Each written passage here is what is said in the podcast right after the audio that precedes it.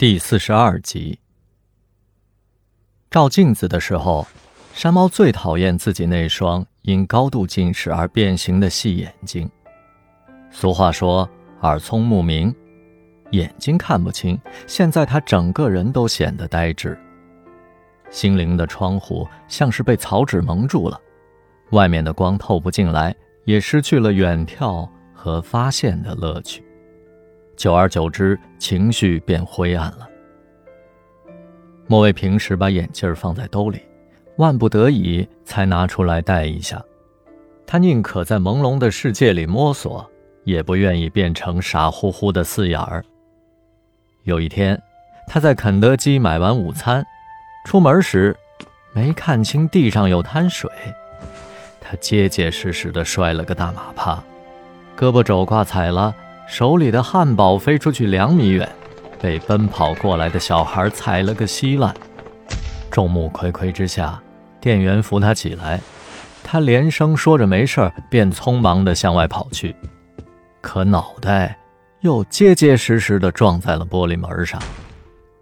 那一刻，他对自己的躯体恨之入骨。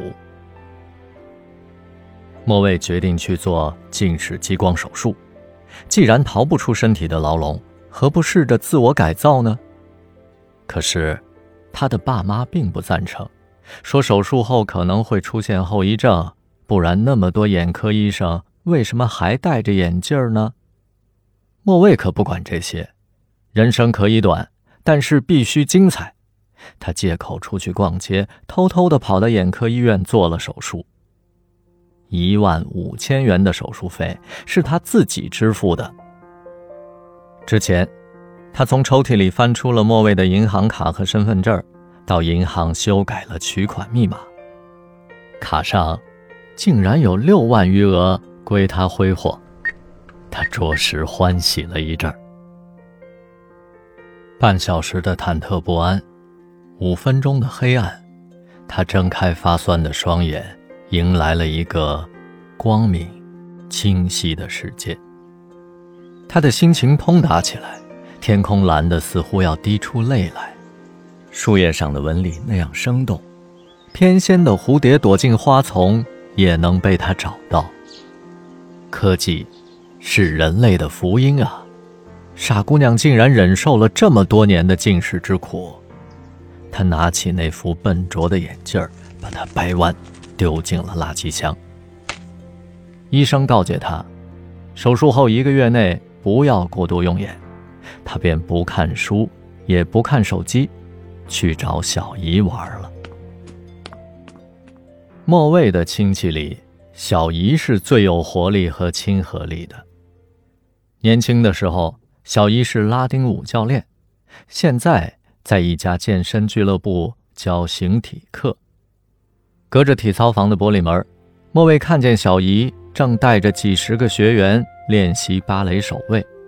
她穿着紧身的 T 恤和练功裤，曲线优美，毫无余坠。她收腹提臀，微微地踮起脚尖，莲花状的手指从身体两侧画出一个圆圈，手腕交叉在头顶，拉长脖颈，仰望指尖。莫蔚突然被触动了，那种美，似乎与外形无关，更与年龄无关。为什么自己的皮囊毫无美感呢？下课后，小伊出来给了他一个热情的拥抱。稀客啊！我要重返职场，特来向你求教，怎么才能变好看点儿？挺起来就好看。小姨在他背上重重拍了一把。唉，从小让你跟我学跳舞，你就是不学，后悔了吧？可我长得太寒碜了，别人看到这张脸会吐出来。胡说八道，美人呐是练出来的，纵然天生丽质，也需后天雕琢。你小姨也算是远近闻名的一枝花，我外甥女怎么会难看啊？你呀，只是不会捯饬罢了。比如你是长脸，就不应该留这么长的头发，还搞了个中分。正式聘请你当我的形象顾问，现在就去做头发。好，榆木疙瘩终于开窍了，我保证啊，让麻雀变凤凰。小姨带着莫蔚去了家她经常光顾的美容美发店，经过首席发型师整整一下午的精心修剪和染烫，莫蔚的清汤挂面头变成了时尚韩式波波头，镜子里的面孔焕然一新。蓬松的栗色刘海使两鬓看起来饱满了许多，大波浪短发既显出职业女性的干练，还带着如梦初醒的性感。莫蔚不得不惊叹，发型的重要。